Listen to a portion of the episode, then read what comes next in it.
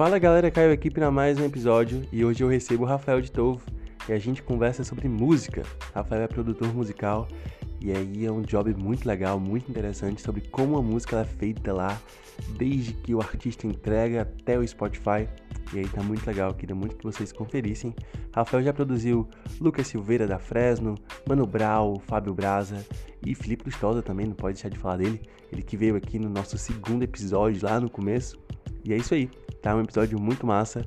Rafael de Tovo é um cara sensacional, então confiram aí, fiquem com esse episódio. Eu sou Caio Marques, esse é o Confesso com a Mamãe, com vocês, Rafael de Tovo. Confere aí.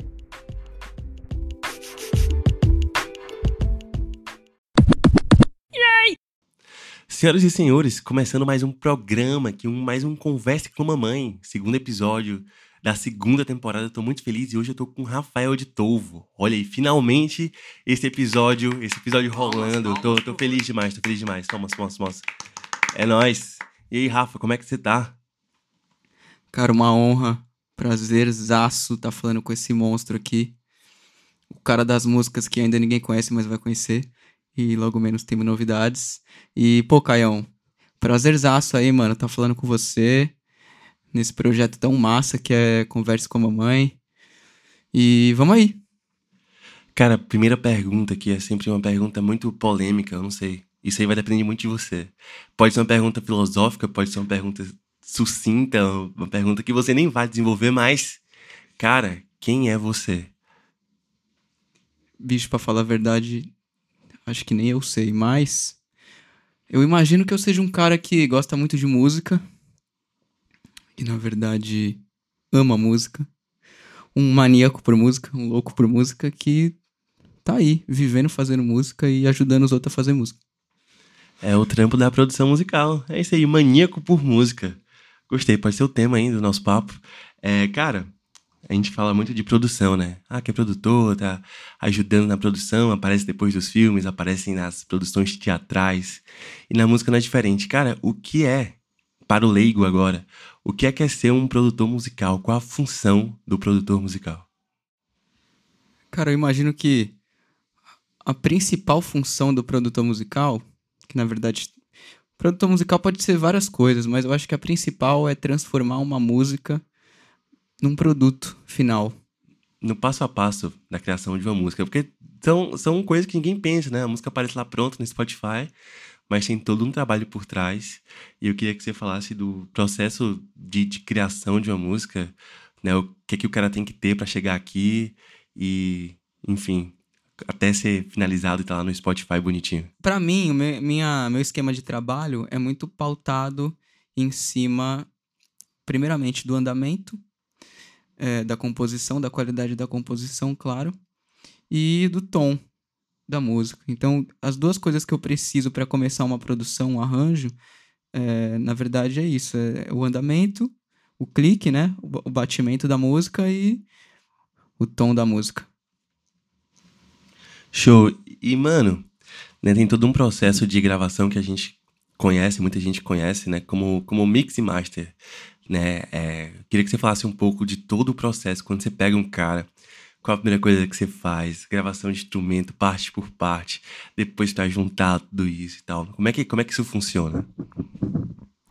Então, é, para mim funciona da seguinte forma: o cara me mostra a música, geralmente a galera chega com uma ideia, a voz e violão. A partir disso, a gente costuma, como eu falei anteriormente, ver o andamento juntos, ver a questão do, do tom da música e a gente vê a construção de acordes, né? A partir disso, eu jogo no meu projeto e a gente vai discutindo, né? A gente vai negociando é, a melhor forma, o melhor caminho para a música. Aí quando a gente tem isso, né, que é o arranjo de base, a coisa bruta, a gente vai fazendo bateria. Eu uso muito instrumentos virtuais para fazer bateria, para fazer baixo, para fazer guitarra. Guitarra, na verdade, como eu, é meu instrumento, entre aspas, de formação, eu costumo fazer eu mesmo aqui, eu toco, mas eu, eu sempre tenho os instrumentos virtuais aqui que me auxiliam na hora de fazer o arranjo. E depois disso, que a gente tem um arranjo feito, assim, concluído, a gente busca, dentro disso, dar uma lapidada, né? E aí gravar valendo juntar, que no caso seria mixar masterizar. E é isso. Tem muito segredo não, bicho. É pegar a música, definir o andamento, discutir com o músico as partes, as progressões de acorde, de uma forma que soe agradável para o ouvinte, né? E que tenha um contexto com a letra, com, com a musicalidade do artista e tudo mais. E você fala de ficar agradável pro ouvinte, né? Tem, tem muita coisa que acontece, às vezes a gente escuta umas músicas aí que, meu Deus, não ficou muito legal e tal. Então tem sempre essa preocupação, tanto do músico quanto do produtor, de soar agradável pro ouvinte. O que é que é agradar de uma forma legal pro ouvinte e o que é não fazer esse trabalho direito? Cara, isso é muito relativo, né? Mas assim, quando a gente fala de mercado, de, do grande público, né? Quando você faz música pensando é, em como as pessoas vão receber essa música, o lance é, que eu acho é não ter, de repente, introduções gigantes, ou então que não fique, que uma parte não se repita, né? Muitas vezes e que, cara, seja uma melodia agradável, uma melodia que traga um, alguma uma emoção para quem tá ouvindo, né? E que seja algo resumido, algo que é, as pessoas queiram ouvir cada vez mais. Então, quando você fala agradar o grande público, você, tá, você tem que pensar muito nisso, assim, não se repetir dentro dos arranjos, dentro da métrica da voz, dentro da, dos momentos, né, da música. E tentar passar a sua mensagem, passar a emoção que você quer passar num tempo que dê para as pessoas hoje em dia com a correria do dia a dia da vida, no trânsito, no busão, para que as pessoas consigam nesse meio tempo entender e absorver a tua mensagem levar isso para a vida delas. Então, hoje em dia eu acho que que torna a música agradável é isso. Uma música agradável é uma música que você consegue digerir durante o seu dia, na correria do dia a dia, e de uma forma que, que sintetize bem o que você quer passar ali, tanto no arranjo quanto na letra. E a gente fala de, de música de, de cotidiano e de dia a dia, né? A gente vai falar, logicamente, de mercado musical aqui, dos seus estudos, mas é, você acha que, que com o tempo, né, essa, esse consumo imediato, esse consumo do dia a dia, você, hoje em dia ninguém tem tempo, né? É, cara, você acha que, que as melodias e as composições elas têm ficado um pouco mais voltadas, pensadas nisso? Porque, por exemplo, né, tem muito, tem muito cara que fazia, não sei, trap, rap, e aí tinha as batidas legais, e as batidas legais começaram a fazer sucesso no TikTok. Então, tem muito cara que hoje em dia faz música pensando no TikTok. Né? O que, que você acha de trabalhar uma música, de compor uma música pensando sempre no grande público? Será que toda mensagem cabe nisso? Então, cara, eu não condeno, saca? Tipo, eu acho que tudo vai depender da finalidade do cara. Tem gente que tá aí para fazer música para vender e tudo bem, sabe? Eu tinha uma visão diferente em relação a isso. Eu achava que, é, sei lá, de repente a gente tem esse, esse essa coisa de julgar, né, pré-julgar as coisas assim, sem antes entender de repente o que, que a pessoa tá buscando com aquilo. Então tem demanda, né? Tem demanda, tem gente que consome, então tá tudo certo. Agora, se você for falar é, sei lá, se você for querer colocar isso numa pauta construtiva, sabe? Tipo, que a música, uma música pro TikTok, o que, que ela pode é, agregar na sociedade? Poucas Vai coisas. se trata, garoto. Então, é, é isso. Acho que tudo depende do que, que você quer, onde você quer chegar com a sua música, quem você quer atingir, qual é a sua finalidade mercadológica, tá ligado? Então, acho que não tem problema, cara. Se você quiser fazer música para vender, faz. E é isso, tá tudo certo. Democratização de tudo. Massa. E pro cara chegar até onde você conseguiu chegar nesse lance de, de entender de tudo, né? A gente tá gravando aqui no estúdio Rafa, tem um, um programa assim com, com milhões de, de, coisas rolando ao mesmo tempo. Eu só tô entendendo assim do, do da linha da, da, da track que a gente tá gravando, né? Cara, Fala um pouco da tua, da tua formação, que você estudou, como você estudou. Logicamente tem uma parada que você vai aprendendo só, né? né? Você tem que, que se jogar em tudo que você for fazer, mas se eu quero me tornar um produtor musical e eu não tenho a menor ideia por onde é que eu devo começar, o que é que eu devo fazer. Então, é relativo porque assim, a galera hoje em dia confunde muito essa questão do produtor musical ter que ser um engenheiro de som. Tá ligado? E, e assim, não necessariamente Você pode ser um produtor musical, um cara que tem um ouvido apurado para música, que tem um bom senso, né, para para lidar com arranjo, para entender o que que uma música pede, sabe? E não necessariamente precisa saber como é que funciona a parte do áudio, parte né, mais técnica. Isso pode rolar, mas no meu caso, cara, eu comecei muito motivado por tirar, por querer tirar timbre da hora das coisas, assim. Porque tudo começou quando. Eu comecei no metal, né? Então, assim, eu tinha uma banda aqui em Fortaleza chamada Rompendo Ômega, a gente tocava metalcore e a gente. E, e para as bandas da época, de fora, a parada chegava com uma sonoridade muito única, assim, uma linguagem, principalmente em relação técnica, assim, de mixagem e tal, chegava com uma linguagem muito única e a gente queria atingir essa parada. E aqui no, em Fortaleza, nem no Brasil, né? nem só no Ceará, em Fortaleza não, mas assim, no Brasil era difícil achar alguém que pudesse traduzir o que a gente, a, a linguagem dos arranjos e das coisas.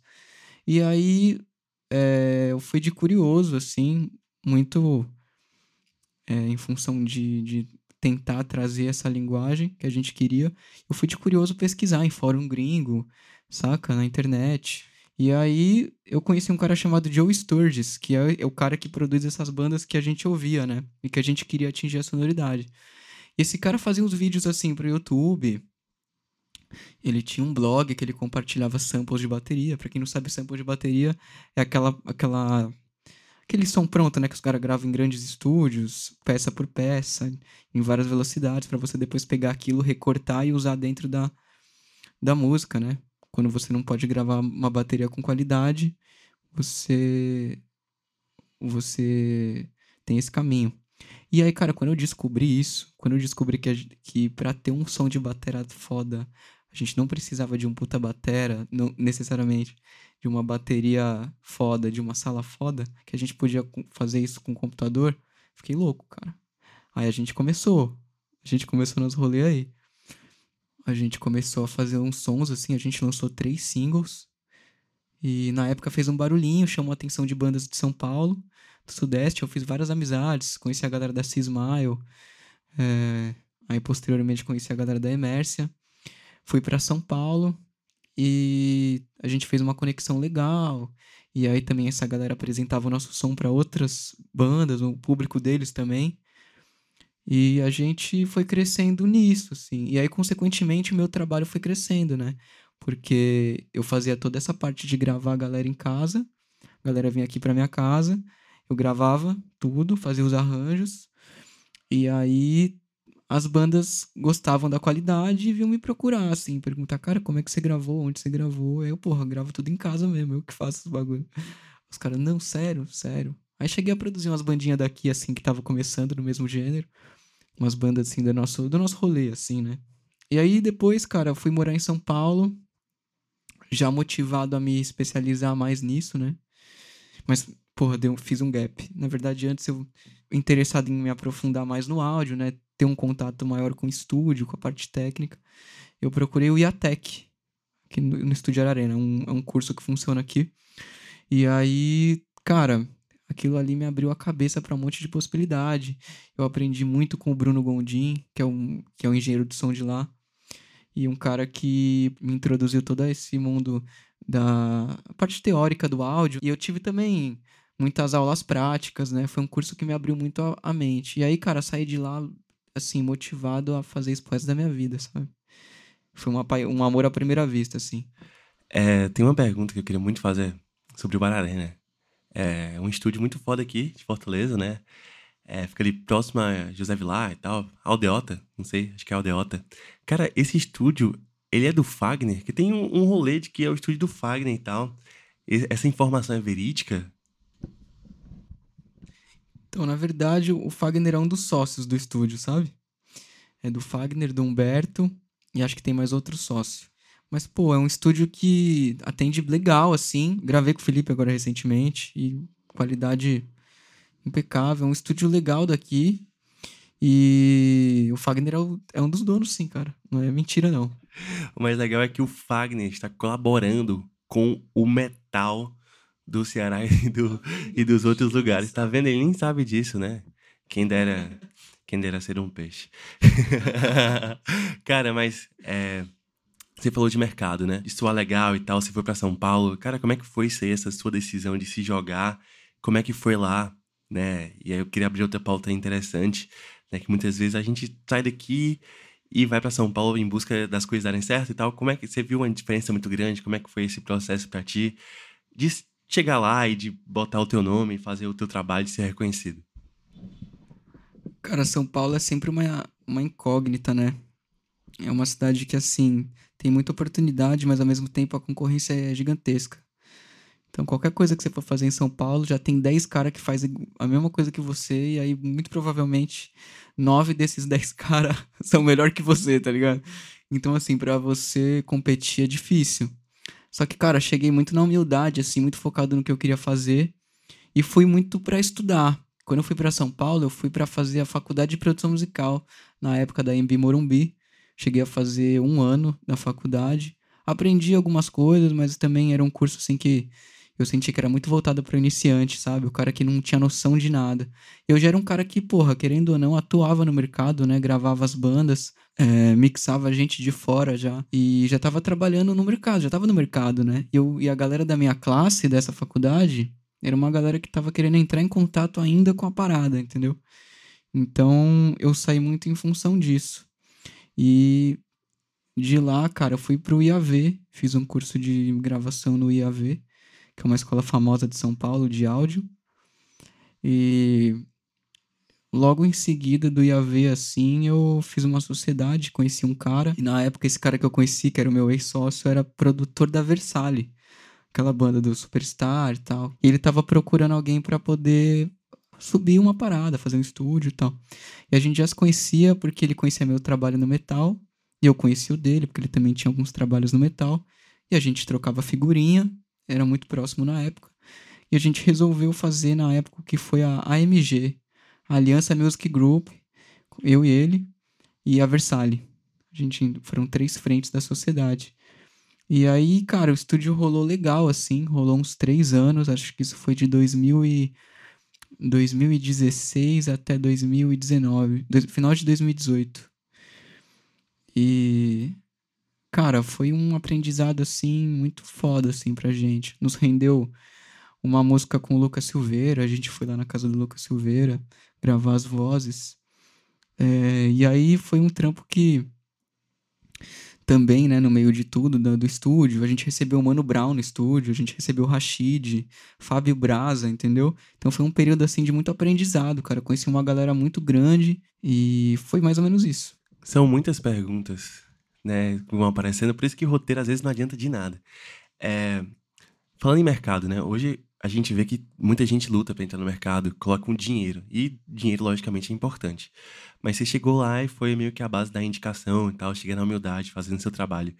É, uma indicação, é, indicações de boas pessoas valem mais que push patrocinado? Com certeza, cara. Você ser uma pessoa bem relacionada, principalmente no áudio, primeiramente, bem relacionada e, porra, com um trampo notável, né? Que tem algum diferencial, que alguém se identifique, né? Mas antes disso, cara, você ser uma pessoa bem relacionada, que troca ideia, que se joga, que mete as caras, sabe? Muda o jogo, cara. Foi uma coisa assim que, se até hoje eu consigo estar tá trabalhando com música, mesmo na pandemia, sabe? Tá produzindo, tá ativo, ter gente buscando meu trabalho é muito em função disso, cara. Que desde o começo eu fui um cara que não.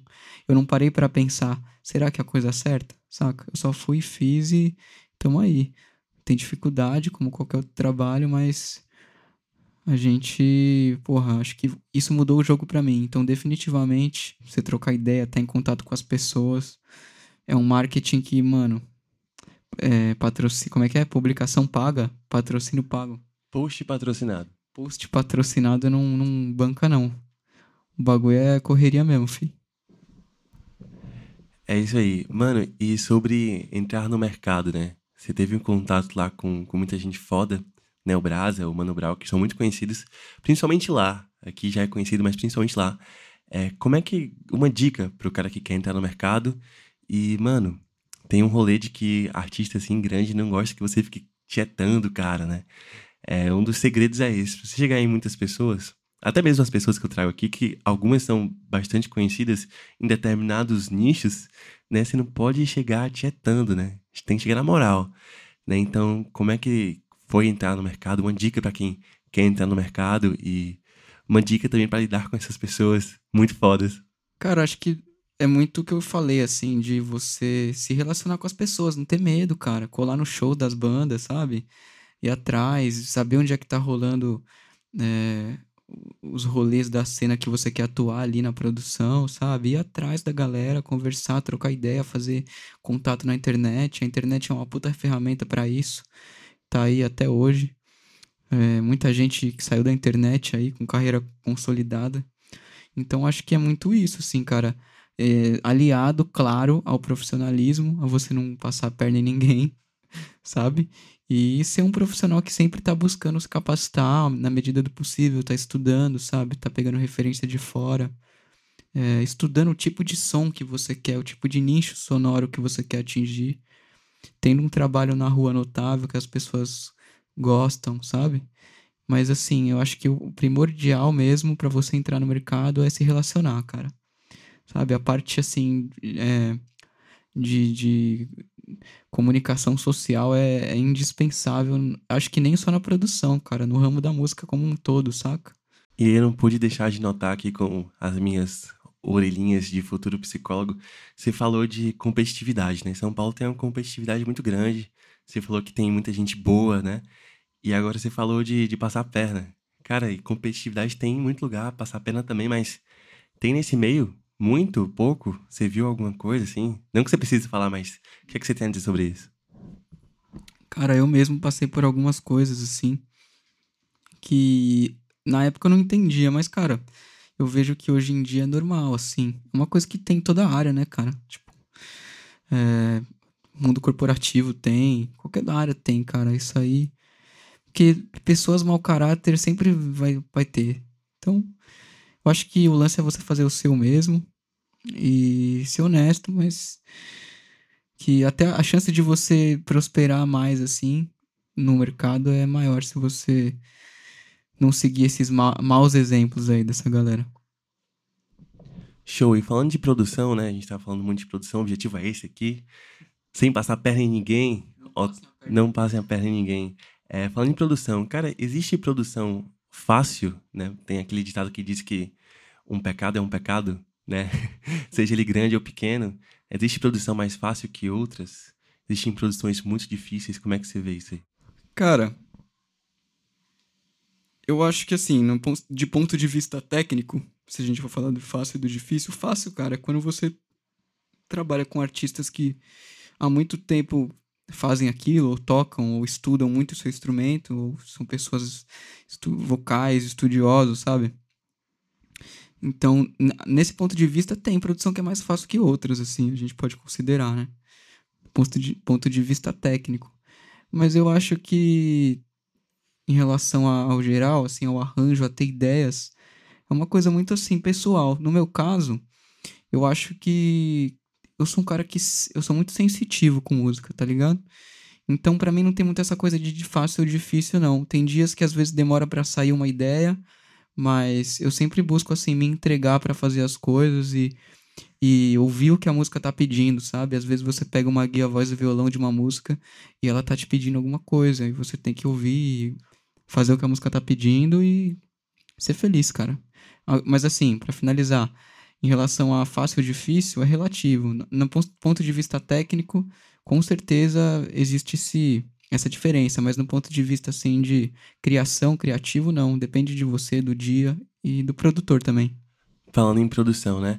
É, todo mundo tem tem os nomes ali, né? A gente vê muitos nomes no rock que são referências em relação à produção, que tem um estilo e às vezes o estilo fica tão marcado que é impossível não reconhecer quando o produtor fez alguma coisa, né?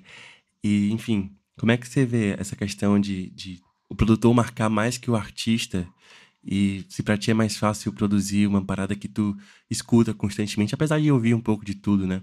Você acha que, sei lá, produzir um. um... Você produziria um sertanejo, por exemplo? Cara, bem legal essa pergunta, porque assim, por exemplo, eu sou um cara que vim do metal.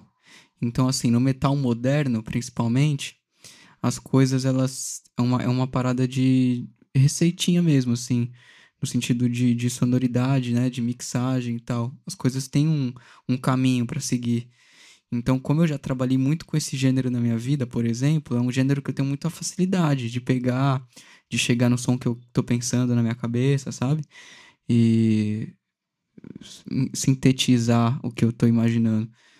Então, com certeza, assim, esse negócio de você trabalhar com determinado estilo, isso facilitar ao longo do tempo, você.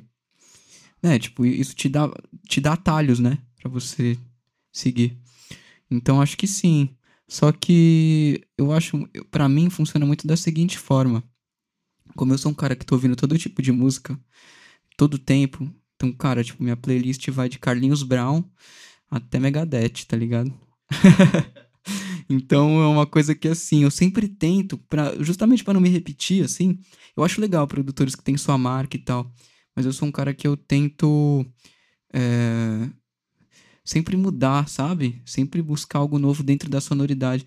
Então eu sempre tento pensar assim, porra, essa música do Carlinhos Brown é foda, mano. O que, que será que caberia disso aqui no metal? ou vice-versa, sabe? Então quando eu vou produzir um axé, mano, é, eu penso muito assim, caramba, velho, eu acho massa o axé e tal, mas o que, que eu posso colocar de elementos diferentes? O que, que pode diferenciar isso de uma forma que fique, ao mesmo tempo, fique coeso com a música, saca?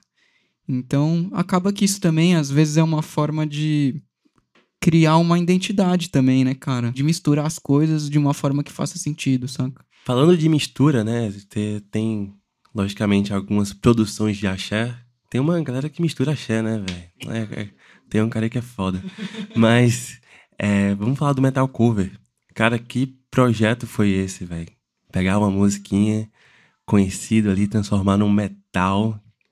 Fale disso aí, por favor. Eu, dei uma, eu falei que meio baiana aqui agora, foi o axé de antes. é, ele é contagiante, cara, ele contagiou, axé. Pois é, vamos comer uma carajé aqui daqui a pouco. Mas, mano, é, fala um pouco sobre o metal cover.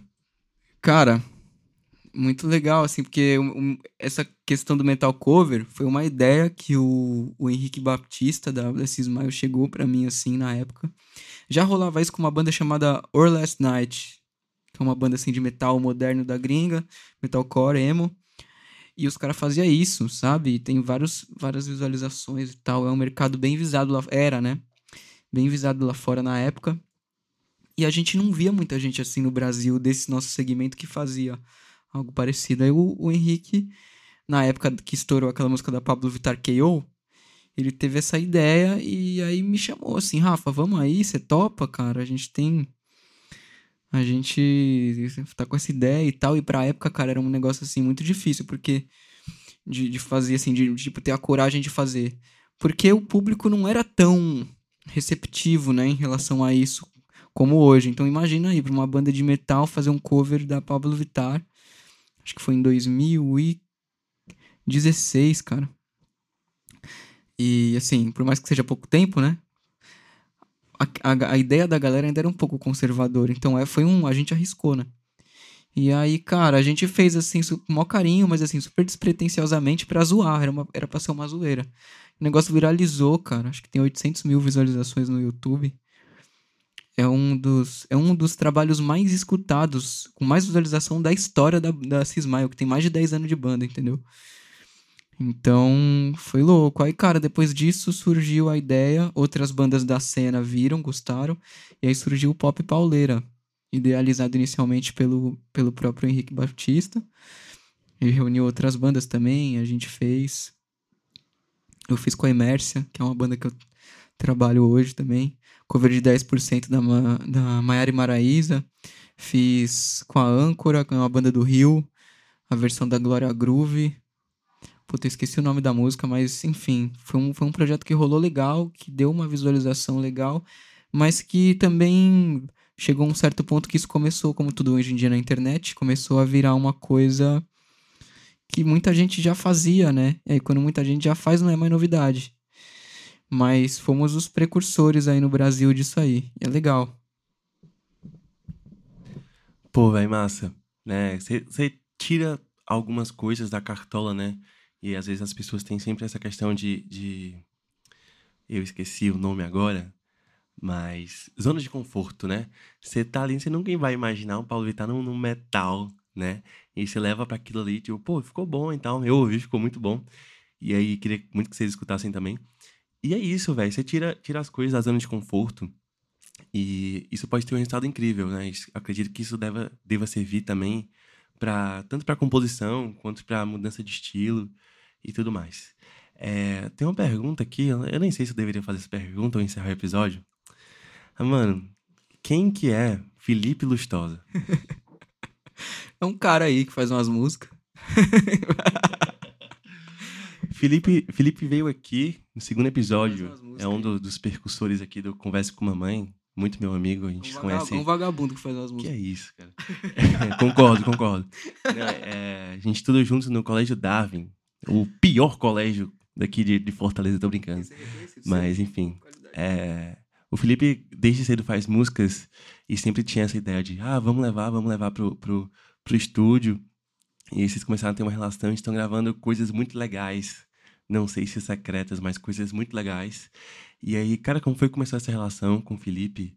E como é que tá sendo produzir, às vezes no axé, às vezes em outra, outras questões, no, no, no ska, axé não, ska, né, que ele fala, pop rock, como é que tá sendo isso aí? Cara, o Felipe é... foi uma situação engraçada, porque assim, eu conheci o Felipe na minha época de roqueirão, tá ligado? Na época do metal. Temos um amigo em comum, o Lucas Hervedosa, que é cara que hoje em dia até cuida da parte artística dele, fotógrafo e tal. E esse cara muito meu amigo, estudou com ele na Unifor, na época que ele fazia jornalismo, né? E aí, cara, ele chegou pra mim e falou assim: Amigo, tem um cara lá na minha faculdade que o cara é bom demais e que vou trazer ele aqui e tal. Ele tinha comentado antes. Aí eu, não, tá bom, né? Mas tanta gente fala isso pra mim. Aí, tudo bem. É, vamos aí, vamos ouvir. E aí foi isso, assim, mas aí a gente nunca voltou no papo. Aí um belo dia, é, ele chegou aqui, esse meu amigo Lucas, chegou com o Felipe aqui, e o Felipe com uma, garra uma lat um latão de skin quente. e eu com cabelão. Até na época teve um fato curioso que, cara, eu tava no. Tava, tipo, no meu quarto lá com minhas coisinhas que eu tinha, né? Minhas, minhas paradas lá de produzir. E eu tava com a minha ex-namorada na época, a gente tava saindo assim. E o vagabundo chegou com a garrafa de skin. E o Lucas, esse meu amigo, falou assim: Cara, tá aqui, ó, esse meu amigo que eu te falei, não sei o que, não sei o que lá. Ah, qual a probabilidade de você levar a sério uma pessoa que, que chega na sua casa com um latão de skin? Não, mas enfim. E aí deu certo, né? É, vamos, vamos. É que a gente é amigo, a gente querendo queimar uma outra, mas não vamos queimar o cara, não. É, o cara chegou, ser do rock, ele do axé. Vamos fazer um axé aqui. Na verdade foi diferente. Como é, sim. Aí como é que rolou isso aí? A parte que deu, deu certo. Vamos lá. Então, cara, aí ele. Eu tava nesse. Tava saindo, aí ele tocou uma música chamada Pra Que Flores. Muito boa a música. E. Cara, eu fiquei em choque com a voz dele, primeiramente, que o Felipe tem uma voz incrível, um timbre incrível. E aí, quando ele abriu a boca para cantar essa música, cara, tocar, eu fiquei em choque. Fiquei em choque, parei tudo que eu tava fazendo. Minha ex-namorada ficou puta porque ela queria sair pra comer sushi. Eu falei, não, agora a gente vai gravar uma guia desse cara. Gravamos essa bendita guia, cara, e cá estamos até hoje. Acho que isso foi em 2014, bicho. Tamo aí, fazendo música. Hoje em dia o Felipe é meu parceiraço musical, assim. É, assim, da minha... Atualmente, junto com a Emércia, é um dos meus projetos principais, assim projeto de frente que eu acredito que eu trampo, que eu tô do lado. A gente faz os arranjos junto das músicas. A gente.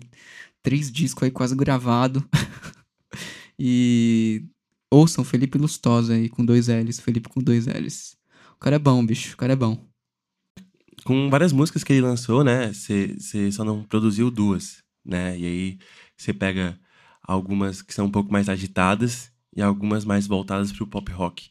É, quando um artista ele, ele traz essa, essa, esse catálogo, digamos assim, de, de produção, né? É um artista, né? Um cara que conversa com todos os, os, os ritmos, né? Fica mais fácil produzir por conhecer o artista ou cada experiência é uma nova experiência?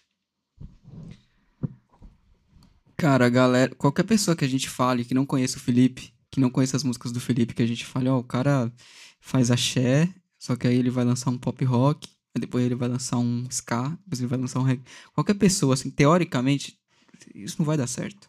Mas o Felipe é um cara que ele tem tanta personalidade na música dele, nas letras, na forma de compor, que, cara, é impressionante, assim, de verdade toda a galera que eu já conheci na música, o Felipe é um cara único, assim, nesse sentido de conseguir fazer vários estilos de uma forma que é só dele, saca? Então, nunca tive esse trampo, assim, de podar ele, assim, não. Claro, a gente tenta é, trazer os... Por exemplo, tem um disco que a gente quer puxar mais para um lado, tem um disco que a gente pensa em puxar mais para o outro. Mas, assim, o Felipe é um cara que, incrivelmente, ele mistura muito bem os, os ritmos e é um cara que fora da curva. Mas já, já tive problemas com, com outros artistas, assim, que, porra, não vou citar nome, né? Mas. É, que, não, que às vezes não tem o feeling de misturar, entendeu? O cara quer misturar, ele quer tentar outras coisas, mas assim, não tem um, não tem um approach, né? Você tem que ter alguma coisa que faça sentido, que dê sentido, né? Que dê a liga na, na farofa lá. E o Felipe tem. É um cara bem, bem único, assim, por conta disso. Show de bola. A gente tá, tá muito, muito legal aqui, né? A gente tá conversando sobre. Tá muito positiva essa conversa. E aí a gente vai finalizar, mas antes de finalizar, tem um quadro muito legal. Eu, eu me divirto muito. Quem, quem participa não se diverte muito, mas eu, eu gosto muito. E chama Perguntas Secretas, que são algumas perguntinhas que eu deixo ali pro final. É muito divertido para mim. Mano, preparado? Preparadíssimo. Vamos nessa. Solta a bomba aí, Caião. É, são, são três perguntas, né? A gente vê, falando de rock, né, que é praticamente a nossa casa ali, né? É, muita gente se muda para São Paulo, vai tentar em São Paulo e tem um eixo, né, sul-sudeste, que tem uma galera muito boa, galera do rock, tem bandas muito boas, né? Só que a gente voltou no tempo, a gente tá nos anos 50 e só você tem um estúdio. Só que você conhece todas essas bandas que você conhece hoje em dia sei lá, Supercombi, Scalene, tudo. Então, todas elas têm, os seus, têm o, o, o som delas, só que só você conhece. E você só pode produzir uma. Que banda é essa? Que banda ganhou seu Superstar? Cara, tem uma banda que eu gosto demais. Porque eu acho que. Sei lá. Dentro dessa parada que eu falei, por exemplo, do Felipe, de misturar estilos muito bem, Acho que essa banda se encaixa, que é uma Glory. Putz, amo uma Glory, acho uma banda incrível. E, porra, se um dia eu tivesse a honra de produzir os caras, acho que seria a banda prometida aí pra mim, assim. Segunda pergunta, cara, né? Eu queria que você eliminasse uma coisa da Terra. E não necessariamente essa coisa tem que ser uma coisa ruim. Tem que dar uma resposta boa. Uma resposta polêmica geralmente é, é importante, né? É, geralmente, pô, me tira uma coisa da terra. Ah, tiraria políticos, eu tiraria a fome. Não, que você tire uma coisa. Eu não falei o óbvio, né? Ladrão de vacina, filho da puta. É, cara, é, elimina uma coisa da terra. Eliminar uma coisa da terra a procrastinação. Boa, boa, boa. Procrastinação é foda. Tá bom, tá bom. Trabalhar e, e fazer coisas, fazer as coisas acontecerem. Falando em fazer coisas acontecerem, é, se produz muito, muita gente, né? Então, às vezes, rola aquela. aquela não, não vou chamar de síndrome da gente transtorno, mas aquele lado, assim, de. Tem uma coisa chamada síndrome do, do coadjuvante, né? Que é aquela coisa tipo, pô, eu levo o cara até o ouro, mas eu não vou conquistar isso aqui. É, mano, você produz música, você faz música, você compõe, você pensa em lançar isso aí? Cara, eu dou umas arranhadas aí. Eu canto, toco algumas coisinhas aí. Eu penso, cara, eu não, eu não componho, eu não, eu não sou um cara da letra, da lírica, não. Pra te ser sincero, eu sou o cara mais do instrumental. Tanto que na época de banda minha, eu era o cara que chegava com o instrumental e mandava a galera colocar letra e tal. Mas eu gosto de cantar, cara, e eu, e eu gosto de tocar e eu penso sim, de repente, fazer alguma coisa. Vamos ver, vamos ver aí. Porque também nunca me forcei a compor, a, a sentar e escrever uma música, saca? Mas é uma, uma coisa aí que, de repente, pode rolar. Não, não digo que. Não, nunca diga nunca, na verdade. E a gente sabe que o objetivo do cara que faz tem uma banda, tem um projeto, é subir nos grandes palcos e, e tocar e fazer uma zoada e chamar atenção e para programas e tudo mais. É o produtor, qual é que é, que é o sonho? Tipo, qual é que é o objetivo? Produzir uma banda que ele goste muito, reconhecimento, qual é que é o seu sonho como produtor? Marcar a história da música de alguma forma, música brasileira, fazendo alguma coisa diferente que ninguém tenha feito talvez até misturando gêneros, é uma coisa que eu é meio que minha pauta assim na produção musical, eu sempre busco diferente, eu nunca quero fazer a mesma coisa que estão fazendo. Então tudo que é diferente, tudo que é fora da caixa, eu tô indo atrás, tô, tô tentando me aprimorar. Eu acho que o reconhecimento através disso, assim, de ser um, um produtor que, que, assim, além de deixar a minha marca nas, nas produções, consiga extrair o melhor do artista também oferecendo alguma coisa de diferente, sabe? Mais do que não seja mais do mesmo. Então, acho que a maior meta mesmo é essa aí. Rafa, muito obrigado por participar, gostei demais, espero que você tenha gostado. E aí eu queria que você deixasse seus meios de contato pra galera que de repente tem uma música em casa aí, tá sem fazer nada, né? Vamos produzir e tal. E o Rafa tá aqui para ajudar vocês a chegarem no melhor lugar possível. E aí queria que você deixasse contato, como é que a galera pode te achar para produzir um som. Primeiramente, obrigado, Caião. Monstro. Vai lançar música aí, hein? Fiquem ligados. Mano, dei spoiler, foda-se. E o cara é bom. Mas enfim. Arroba Rafa de Instagram, né? De lei. Cara, você aí de qualquer lugar do Brasil, o Jabá. Qualquer lugar do Brasil aí, você que tem uma composição que você acredita, que você acha que vai emocionar as pessoas, dá um, manda um DM lá, mano a gente vê direitinho. Eu tô fazendo muita coisa à distância aí. E eu tô nessa vibe de procurar gente talentosa. Então, é, chega lá, arroba Rafa de. De é D-I-T-O-L-V-O. Tudo junto, Rafa de. E vamos fazer música, gente. Vamos.